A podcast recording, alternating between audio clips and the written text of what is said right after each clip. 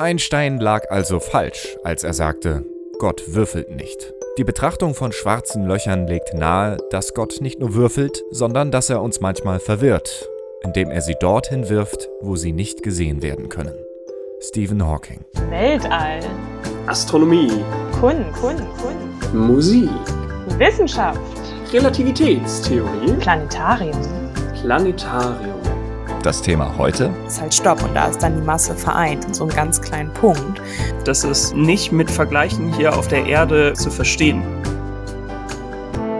Plaudatarium. Mit Verena und Peter. Es ist endlich soweit. Wir liefern hier im Plaudatarium das, worauf die Welt schon seit Ewigkeiten gewartet hat. Endlich sprechen wir über schwarze Löcher. Ja, fühlst du dich bereit für dieses große Thema? Ja, du, also man muss sich ja auch mal was trauen, ne? Das stimmt. Ja, es sind, es sind ja wahrscheinlich die wirklich faszinierendsten Objekte im ganzen Universum, von denen auch jeder schon mal gehört hat und die sehr mystisch erscheinen, auch gefährlich. Ne? Die Monster des Kosmos werden sie ja auch manchmal bezeichnet. Und wir geben unser Bestes, um euch da mal mitzunehmen, dass wir alle zusammen so ein Verständnis dafür bekommen, was schwarze Löcher eigentlich sind. Und um das zu machen, haben wir uns ein bisschen was überlegt. Und zwar wollen wir das nicht komplett alleine machen, sondern wir teilen das mal auf. Es ist so ein großes Thema, da könnten wir ewig drüber reden, glaube ich, oder? Ja, auf jeden Fall. Also vor allen Dingen auch ewig drüber philosophieren, weil es noch so viele offene Fragen gibt. Ja, genau. Also da sind Sachen dabei, da muss ich auch ehrlich sagen, da äh, komme ich an meinen Erkenntnishorizont. ähm, aber äh, ja, ja, und darum haben wir uns Folgendes überlegt. Wir wollen heute zu zweit euch mitnehmen so und die Grundlagen, sagen wir mal, erklären, was denn ein schwarzes Loch eigentlich ist ähm, und wie man sich das vorstellen kann. Dazu verwenden wir jetzt keine komplizierte Mathematik oder so. Und in einer zweiten Folge wollen wir dann noch mit einem Experten oder einer Expertin darüber sprechen, was wir selber auch gar nicht wissen. Das ist einfach so ein komplexes Thema. Und dieser Punkt, was wir jetzt heute besprechen wollen, wie entsteht ein schwarzes Loch, was ist das eigentlich genau, ähm, das ist noch in Ordnung, aber man grenzt bei dem Thema wirklich ja an der Vorstellungskraft, also an den Grenzen der mhm. Vorstellungskraft. Mhm. Ähm, und auch, das werden wir später noch sehen oder spätestens dann in der zweiten Folge, äh, man kommt an die Grenzen der heutigen Wissenschaft. Aber wir versuchen natürlich wirklich unser Bestes, das jetzt heute mal ähm, ja anzureißen, das Thema, dass jeder zumindestens, wenn er diese Folge gehört hat, so eine grobe Vorstellung davon hat, was ein schwarzes Loch ist und was es vielleicht auch nicht ist, weil ich glaube, bei dem Thema gibt es auch einige Fehlvorstellungen. Ist ja. übrigens auch, finde ich zumindestens, kannst ja mal sagen, ob das bei dir auch so ähm, ist, mit Abstand die meistgestellte Frage im Planetarium, gerade in Kinderveranstaltungen. Was ist ein schwarzes Loch? Ja, absolut. Oder kannst du ein schwarzes Loch zeigen? Mhm. Ja, absolut. Und seit ein paar Jahren, seit 2019, glaube ich, können wir die Antwort äh, schon mal mit Ja beantworten. Ja, oh, das war so schön, als es irgendwann ein Bild davon gab und ich wirklich sagen konnte, ja, ich kann was zeigen. genau. Aber ja. da, kommen wir, da kommen wir später nochmal drauf zurück, genau, was es genau. damit auf sich hat. Ja. Genau. Wollen wir einfach einsteigen in die Erklärung? Ja, ich habe so das sagen. Gefühl, ähm, das, das müssen wir jetzt einfach mal durchziehen. Ja, ja. Äh, das, das nützt nichts. Okay. Ich würde dir noch eine, eine Sache kurz vorher noch einmal sagen. Gerne. Ähm, da haben wir eben schon einmal kurz drüber gesprochen. Ähm, was mir auch aufgefallen ist, als ich mich jetzt damit nochmal beschäftigt habe, ist, dass ähm, ich glaube, es gibt nicht die eine richtige Erklärung dafür. Natürlich gibt es eine mhm. wissenschaftlich richtige Erklärung, aber ich glaube, jeder braucht so ein bisschen eine eigene Herangehensweise, um es wirklich zu verstehen. Ähm, mhm. Ähm, wir haben nämlich auch gemerkt in der Vorbereitung, Peter und ich, wir haben uns ganz anders darauf nochmal vorbereitet und ganz auf ganz andere Dinge nochmal einen Fokus gelegt, um wirklich dieses Verständnis nochmal zu schaffen. Ähm, und deshalb vielleicht, falls ihr jetzt in manchen Dingen denkt, oh, da würde ich gerne nochmal tiefer eintauchen oder das hat mir gerade ein bisschen gefehlt für das Verständnis, dann äh, könnt ihr uns natürlich gerne jederzeit auch anschreiben, bei Instagram zum Beispiel oder eine E-Mail. Ähm, steht auch nochmal, ja, unten quasi verlinkt. Ähm, ja, oder ihr schaut das dann einfach nochmal nach, wenn ihr denkt, das braucht ihr nochmal für das größere Verständnis. Mhm. Wir fangen mal bei folgender Sache an. Ähm, wir müssen erstmal über Gravitation reden. Ähm, und zwar, kennen wir natürlich alle die Schwerkraft hier auf der Erde. Also wenn wir rausgehen, dann äh, ja, fliegen wir nicht weg, sondern wir bleiben immer erstmal auf der Erde. Dann gibt es natürlich Flugzeuge, die können fliegen, aber auch nur solange die Triebwerke laufen. Dann geht's, geht's auch irgendwann nach unten. Ähm, und so ist es so, auf unserer Erde wird natürlich alles angezogen, außer man ist schnell genug, sich dieser Anziehungskraft zu entziehen letzten Endes ist es nämlich so, dass man eine gewisse Geschwindigkeit erreichen kann. Und wenn man mit dieser Geschwindigkeit von der Erde wegfliegt, dann fällt man auch nicht wieder runter zurück auf die Erde. Das machen dann Raketen unter anderem. Ne? Da, so kann man dann eben zu anderen Planeten fliegen. Diese Geschwindigkeit zum Entkommen, das nennt man die Fluchtgeschwindigkeit. Die ist abhängig davon, wie stark die Anziehungskraft ist.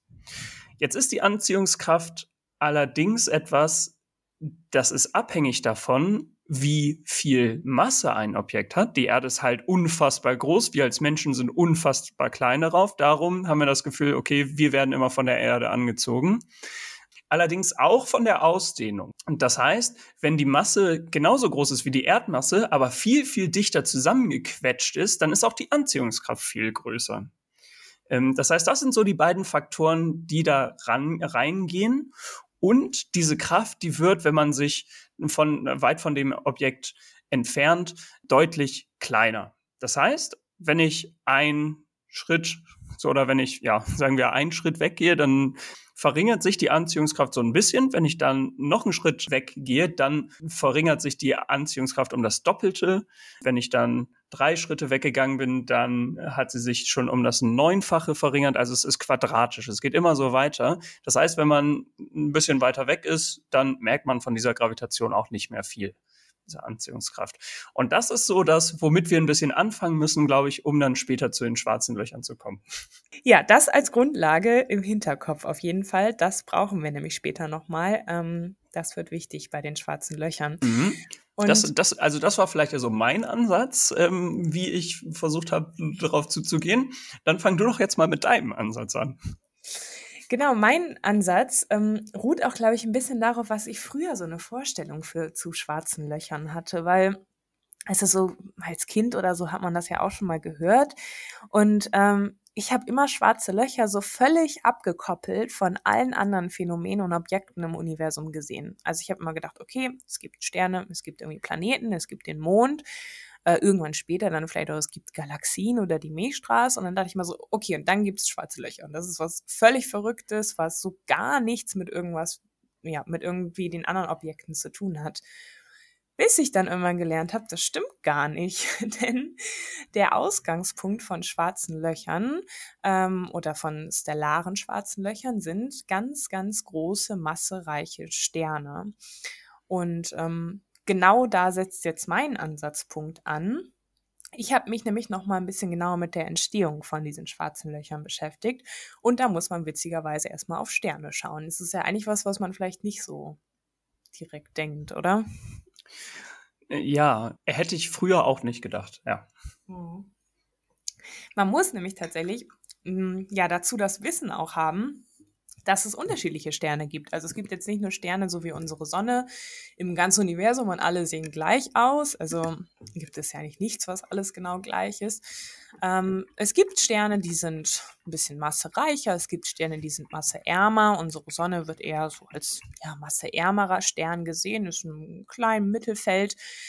Und es gibt Sterne, die sind verdammt groß. Also dagegen ist unsere Sonne winzig. Und die haben dementsprechend natürlich auch eine riesengroße Masse und sind einfach ja unvorstellbar groß. Da fängt es schon an mit Sachen, die man sich nicht vorstellen kann. Und es mhm. wird nicht besser werden jetzt. Ja, ja und ähm, was die Sterne aber vereint alle, ist, dass die ja alle Kernfusion betreiben. Das hatten wir auch schon mal in der Folge. Im Kern wird Wasserstoff zu Helium.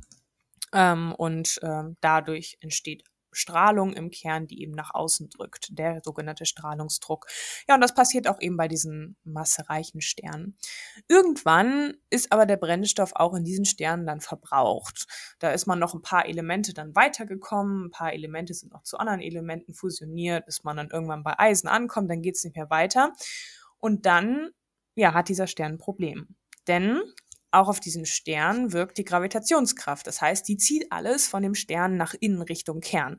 Und bis zu diesem Zeitpunkt hat ja der Strahlungsdruck, der im Kern durch die Kernfusion entstanden ist, der Gravitation standgehalten, indem er nach außen gedrückt hat. Das heißt, es gab ein Gleichgewicht zwischen Gravitationskraft und Strahlungsdruck.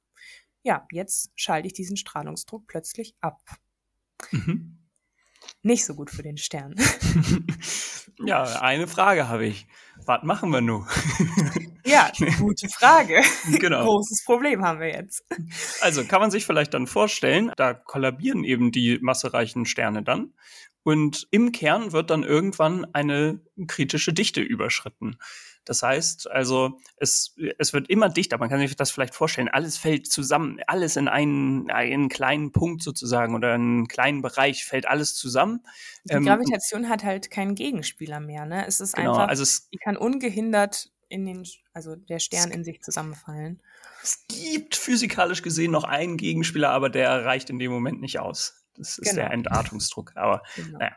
Ähm, und auf jeden Fall, dann, dann fällt das sozusagen alles in sich so zusammen. Ähm, ich stelle mir das so vor wie so ein riesiger Regen von Materie, der da runter regnet in so einem kleinen Bereich.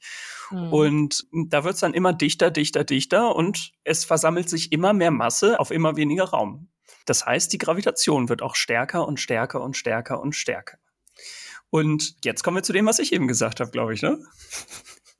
Ja, unsere Ansatzpunkte, die passen gut zusammen. Also jetzt überlagern sie sich. Haben wir gut aneinander vorbei vorbereitet, würde ich sagen. Genau.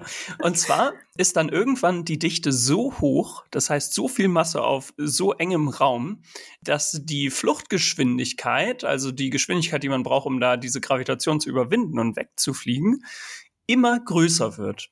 Und jetzt ist es so, es gibt im Universum eine Höchstgeschwindigkeit. Das haben wir auch schon, glaube ich, einige Male hier erwähnt. Und zwar ist das die Lichtgeschwindigkeit.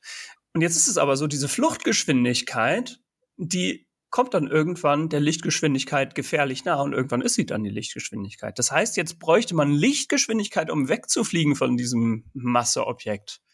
Ja, und wie soll das denn bitte schön funktionieren, wenn das die Höchstgeschwindigkeit ist? Dann geht das gerade noch so, aber wenn es dann drüber ist, mhm. dann wird's kritisch. Dann wird's ganz kritisch. Dann kommt ja. man nicht mehr weg. Das stimmt. Und damit haben wir letztendlich ein schwarzes Loch. Genau. Man kann sich das nun so vorstellen. Das ist nicht eine, nicht eine wissenschaftlich richtig korrekte Darstellung, aber ich nutze sie trotzdem für meine Vorstellung.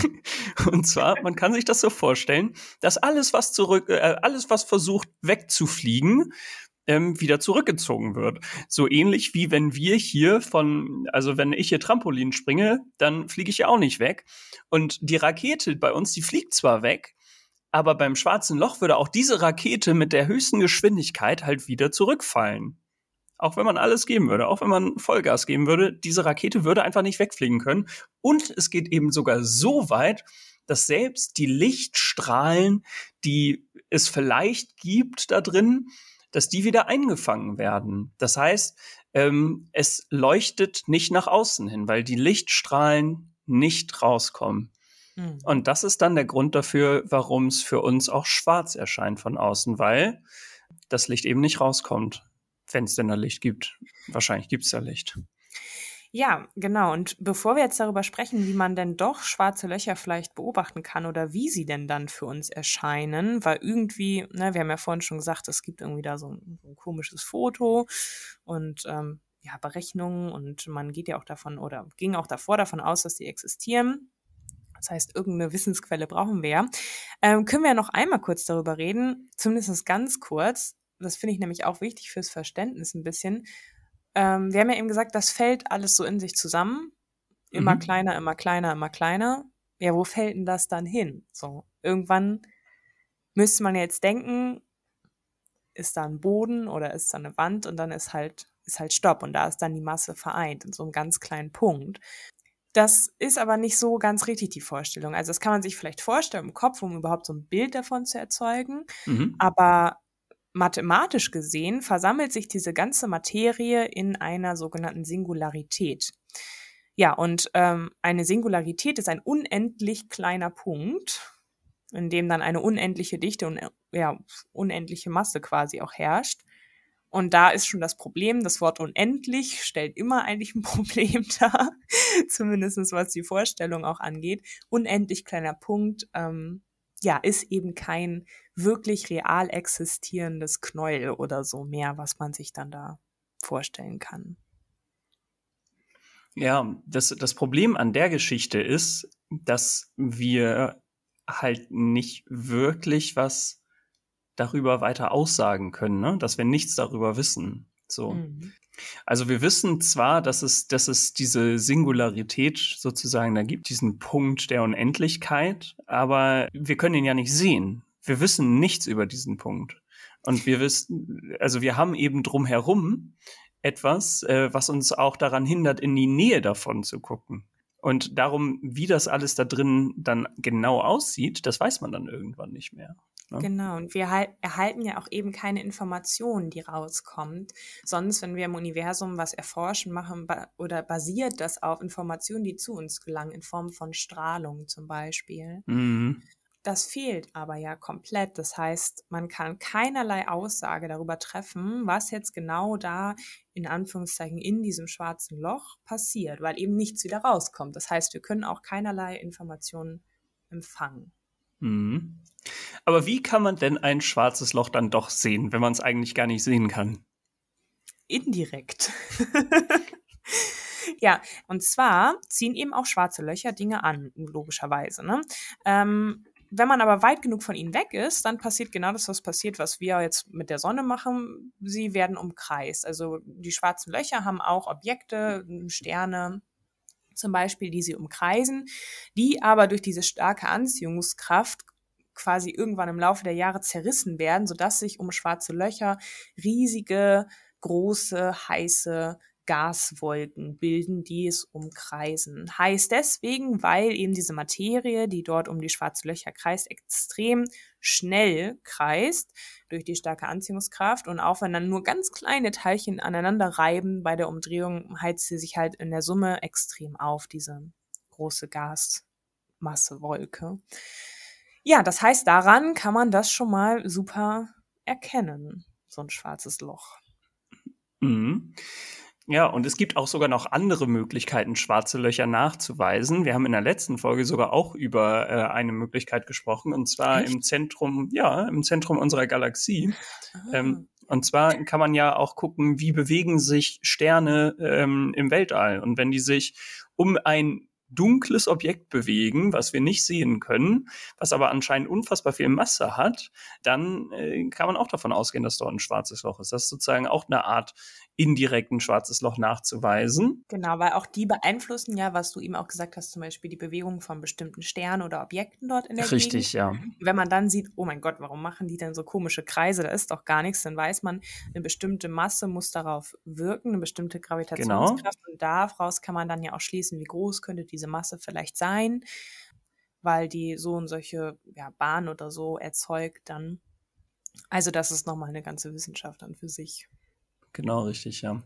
Ja, und jetzt ist es aber so, dass man das, was du eben erzählt hast, mit dieser Akkretionsscheibe, also mit den, ja, wo dann zum Beispiel so ein Stern zerrissen wird, der sich äh, um ein schwarzes Loch dann so verteilt, das hat man tatsächlich mal aufgenommen. Und zwar 2019 äh, wurde das Bild der Öffentlichkeit das erstmal vorgestellt, was man dort erzeugt hat. Und äh, das ist äh, absoluter Wahnsinn also es ist wirklich absoluter Wahnsinn, dass man das geschafft hat. Ja, das hat alle Planetariumsmenschen erlöst, dass sie endlich ein Bild zeigen können.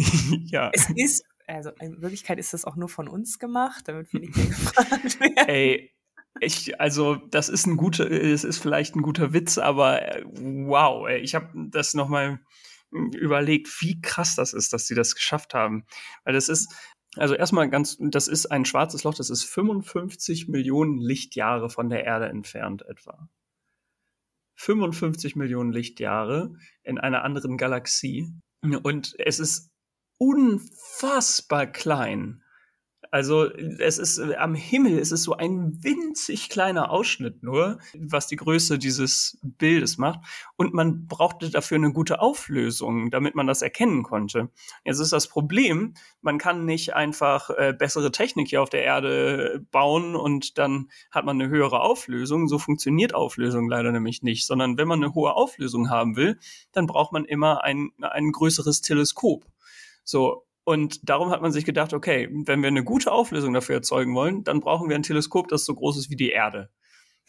Ist natürlich ein bisschen schwierig jetzt zu bauen, aber es gibt einen Weg daraus, um trotzdem ein Teleskop der Größe der Erde ungefähr zu erzeugen. Und zwar, man nutzt aus, dass man von ganz verschiedenen Standorten auf der Welt mit Teleskopen, also mit Radioteleskopen, die Radiostrahlung aufnimmt. Man braucht ein absolut perfektes Zeitmessgerät, was mir genau sagt, wann diese Aufnahme gemacht wurde. Und zwar äh, auf eine Genauigkeit, die unfassbar wichtig ist, damit man danach alles, was man hat, übereinander leben, legen kann und gucken kann, was dann dabei rauskommt. Genau, und die Punkte, die halt dann quasi fehlen, äh, kann man dann ja mit Hilfe dieser Ankerpunkte, kann man ja so nennen, ähm, auch ersetzen. Das heißt, man kann dann trotzdem immer noch ein, ähm, ja, ein Bild letztendlich damit erzeugen, das dann ein Abbild von dem Aufgenommenen darstellt. Ja, genau. Und das, das hat man mit dem Schwarzen Loch gemacht, ähm, mit dem sogenannten Event Horizon Telescope. Was hat es denn mit dem Event Horizon auf sich? ja, das ist ja jetzt, wie du das eben schon gesagt hast, eben nicht ein Teleskop, was hier ähm, um die Erde kreist oder auf irgendeinem hohen Berg steht. Ja, sondern man hat eben ganz viele verschiedene Teleskope überall auf der Welt verteilt dann letztendlich zusammengeschaltet. Ich meinte eigentlich, wenn man Event Horizon übersetzt, ähm, dann bedeutet das Ereignishorizont. Ja, so weit habe ich irgendwie eben nicht gedacht. Ist nicht so schlimm. Aber ist ein, gut, ist ein guter Übergang gewesen. Ja, danke, danke. Hat, hat, ja, hat auch gut funktioniert. Ja. Und zwar steht Event Horizon eben für Ereignishorizont und das ist eine... Heißen deshalb, haben die auch die Teleskope so benannt? Ja. Okay. wow. Wir lernen ja noch richtig was in dieser Folge heute. Ja, ja das, äh, das war Ziel des äh, Event Horizon Teleskops. Ja, okay. Das macht Sinn. Genau. Ja, manchmal muss man einfach über Sachen nachdenken. Ja, ja nee, aber ist doch gut. Also, ja. ist auch schön. Das stimmt, das stimmt. Oh, er, ja, erzähl weiter. Der Ereignishorizont ist eine ganz grundlegende Eigenschaft von diesem schwarzen Loch. Und zwar hatten wir über diese Fluchtgeschwindigkeiten gesprochen und ähm, hatten darüber gesprochen, wenn die Fluchtgeschwindigkeit die Lichtgeschwindigkeit überschreitet, dann ja, kommt nichts mehr raus. Jetzt ist es so, dadurch, dass die Gravitation ja immer weiter abnimmt, je weiter man sich von der Masse entfernt, ist äh, die Fluchtgeschwindigkeit auch immer, also ändert sich sozusagen auch immer die Geschwindigkeit, die man braucht, um rauszukommen. Und jetzt ist man irgendwann so, da ist die Fluchtgeschwindigkeit genau eben die Lichtgeschwindigkeit, gleich der Lichtgeschwindigkeit. Und dieser Abstand zum schwarzen Loch, das ist dann der Ereignishorizont, weil alles, was darüber hinaus ist, ähm, für immer im schwarzen Loch ist. Und genau. alles, was weiter weg ist, ähm, nicht unbedingt. Das ist auch noch ein bisschen, ja, ein bisschen, bisschen schwierig, was direkt dann auf unserer Seite des Ereignishorizonts sozusagen passiert. Das ist auch nicht so, dass dann alles loggerflockig äh, immer zu uns kommt. Aber genau, das ist sozusagen so eine, eine Grenze, ähm, die für die Wissenschaft eine ganz entscheidende Rolle spielt. Genau, also theoretisch könnte man, wenn man sich auf ja, unserer Seite des Ereignishorizonts befindet, mit einem gewissen Abstand noch, noch der Gravitation des schwarzen Lochs entkommen, um das jetzt nochmal so vereinfacht zu sagen. Und wenn man mhm. eben darüber hinausgeht, dann müsste man halt eine höhere Geschwindigkeit als Lichtgeschwindigkeit haben, wobei wir ja auch nicht wirklich sagen können, was dann da richtig hinter im schwarzen Loch dann passiert. Ähm, aber das ist erstmal so ja, wie man sich das vorstellen kann. Das heißt, es bildet schon, ja, eine gute Grenze. Was man aber jetzt vielleicht nochmal sagen kann, ist, jeder, der dieses Foto vielleicht kennt, wir können das ja auch gleich nochmal. Es ist kein Foto. In dieses Bild, dieses Abbild, ähm, vielleicht kennt, ähm, Sonst können wir da auch noch mal einen Link zu ähm, reinstellen. Auf jeden Fall, Ähm, ja. Sieht ja, sieht diese helle Akkretionsscheibe, die wir eben schon besprochen haben, dieses helle Gas und dann auch einen ziemlich perfekten Kreis und dann wird's dunkel. Ähm, das ist nicht der Ereignishorizont. Ähm, der befindet sich irgendwo da drin, irgendwo in diesem Dunklen. Ähm, Mhm. Genau, das heißt, das ist immer manchmal ein bisschen verwirrend. Also da könnte man denken, okay, da fängt jetzt das schwarze Loch an. Nee, dem ist nicht so. Das ist mehr noch so ein Schatten, was man da sieht. Also das befindet sich irgendwo in diesem dunklen Bereich dann von dem Abbild. Mhm. Genau. Ganz schön viel. Ja, es ist ganz schön viel. Es ist wirklich viel. So ein schwarzes Ja. Loch ist ja auch eine große Masse. Es tut mir leid, Ja. diesen Witz, es tut mir leid. Ich möchte mich an dieser Stelle Ja. in aller Form entschuldigen für diesen Ja. schlechten Witz. Okay. Ja, und das ist jetzt ja noch der Teil, wo man, also man stellt es sich letztendlich auch falsch vor, wenn man sich ein Bild vorstellt im Kopf, weil dafür ist unser Gehirn, glaube ich, gar nicht ausgelegt. Aber Mhm. irgendeine Art von Vorstellung hat man jetzt ja dazu noch, so hoffentlich. Das, ja, das, das Problem an der Geschichte ist halt auch, dass das Weltall, das, äh, das ist teilweise so verrückt, dass es nicht mit Vergleichen hier auf der Erde machbar ist, das zu verstehen. ja, ja. Teilweise sind Sachen auch ähm, so abstrus für uns, dass sie mit unserer Intuition einfach nicht zu bewältigen sind. Und das muss man dann akzeptieren, dass das so ist. Weil Können unsere Intuition nicht, hier für die Erde gemacht ist und Genau, nicht wir haben für, ja, für Ja, schwarze genau. Löcher. genau, wir haben es ja für hier gelernt und wir haben ja auch diese Eigenschaft, dass wir versuchen, ähm, immer was mit was Bekanntem zu vergleichen, um das vielleicht abzuschätzen oder einzuschätzen, daraus weiterzuentwickeln. Und bei so komplexen und ähm, abstrakten Dingen ähm, geht, ja, ist einfach unser Verstand an irgendeinem Ende auch angekommen, weil einfach Mhm. dieser Vergleich auch fehlt und dieses, ähm, dieses Gefühl irgendwie auch dafür. Ja. Und ja nicht nur unser Verstand, sondern eben damit auch, was ja auch damit irgendwie einhergeht, die Wissenschaft, weil ähm, auch da fällt es uns, auch jetzt nicht nur mit gedanklichen Vorstellungen, sondern auch mit mathematischen oder physikalischen Gesetzen, die ja eigentlich universell einsetzbar sind, ähm, schwer, das dann weiter zu erklären. Genau, das wäre, ja, würden wir dann aber wahrscheinlich eher dann im nächsten Teil nochmal genauer mit einem Experten drauf eingehen. Aber ich möchte zwei Sachen noch machen. Und zwar sagt man über schwarze Löcher, dass sie keine Haare haben. Das haben, also wer sich schon mal damit beschäftigt hat, hat das vielleicht schon mal gehört. Ich finde es immer wieder schön, das sagen zu können. Was ist damit gemeint? Damit ist gemeint, dass ähm, so du und ich und äh, jeder Mensch, den kann man mit ganz vielen Eigenschaften beschreiben. Ähm, und auch jedes Objekt im Universum, weißt du, also da kannst du sagen, okay, der Stern hat die Farbe, die Temperatur, die Masse, das Volumen. Mhm. Da Ja. kannst du so viele Sachen irgendwie bestimmen. Bei Alles Menschen, bei Menschen kannst du halt sagen, das ist die Kleidung, das ist äh, die, so sieht die Nase aus, so sieht der Fuß aus ähm, und das sind halt seine Haare. So, ne?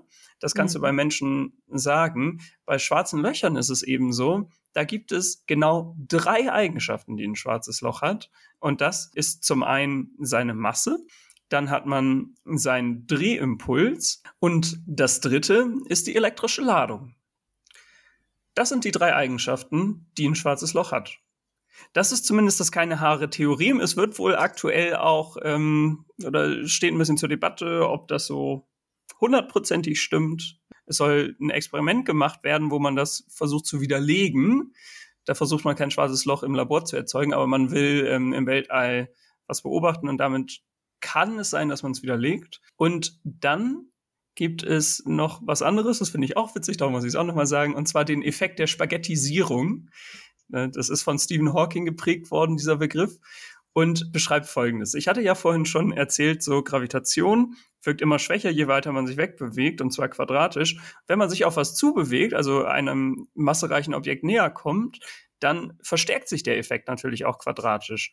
Und darum ist es so, wenn man sich in der Nähe eines schwarzen Loch befindet, sagen wir mal fast auf einem schwarzen Loch draufsteht, geht natürlich nicht, aber Mhm. stellen wir uns das mal vor, dann sind unsere Füße ja näher am schwarzen Loch als unser Kopf.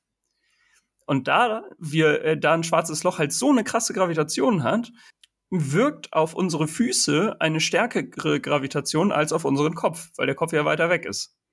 Ja, und damit werden wir auseinandergezogen. Dadurch werden wir langgezogen. Dadurch wird alles langgezogen, was in die Nähe kommt äh, von einem schwarzen Loch ähm, und äh, wird halt zu, äh, zu einer Spaghetti. Einem, einem Spaghetto, ich weiß nicht, wie ist es? äh, doch, eine, einer Spaghetti. Ein, nee. einer, ein, eine, einem Spaghetto vielleicht. Ich weiß nicht. genau, das ist ganz falsch. Also auf jeden Fall machen wir einfach Plural. Ja. Und die Sachen, die sich einem schwarzen Loch nähern, werden zu Spaghetti. Genau. Schön lange zu. Das ist ja, weil es eben beim schwarzen Loch so eine unfassbare Anziehungskraft gibt ähm, und die Gravitation so stark ist. Aber letztendlich könnte man doch auch sagen, dass auch hier auf der Erde unsere Füße ein bisschen stärker angezogen werden als unser Kopf. Das schon, aber, aber dadurch, dass äh, die Gravitation halt nicht so stark ist, ist der Unterschied nicht so stark. Ja das war erstmal ganz schön viel. Und ich glaube, jeder hat jetzt so ein Was? bisschen, ähm, wo er vielleicht heute noch drüber nachdenken kann. Man kann das ja mal so ein bisschen sacken lassen und ähm, ja, einfach nochmal so ein bisschen im Kopf behalten, weil ich finde es auch immer spannend, ähm, ja, den Horizont zu erweitern, eben von der Erde weg. Und, den Ereignishorizont. Den Ereignishorizont, ja. Es wird nicht besser heute. Aber ähm, sich auch mit solchen Dingen zu beschäftigen, weil es existiert eben auch und es ist so unfassbar fern von unserem Alltag und von allen Dingen, die wir kennen. Ähm, aber das macht es eben auch so spannend. Und da, wo die Wissenschaft ansetzt, da setzen wir dann auch in, der, ähm, in dem zweiten Teil an. Und äh, ja, gehen da nochmal ein bisschen tiefer rein. Wir haben jetzt die Grundlage geschaffen, dass hoffentlich jeder einigermaßen verstanden hat, was ein schwarzes Loch ist und um diese ganzen crazy Sachen, ja, was da vielleicht noch passiert und was für Thesen es gibt, das wurde ja auch schon in vielen Filmen aufgegriffen. Ich glaube, Interstellar ist ja auch da der bekannteste mit irgendwelchen Zeitreisen und Zeitverschiebungen und Raumkrümmungen. Ähm, da gehen wir dann nochmal in der nächsten Folge drauf ein. Wenn ihr dazu Fragen habt, dann lasst es uns gerne wissen, äh, jederzeit. Wir versuchen die dann ähm, alle so gut es geht mit einzubinden und äh, ja, freuen uns auf die nächste Folge. Haltet Ausschau nach den schwarzen Löchern, wenn ihr unterwegs seid draußen. Ne? Nicht, dass sie euch auffressen. Und bis dann.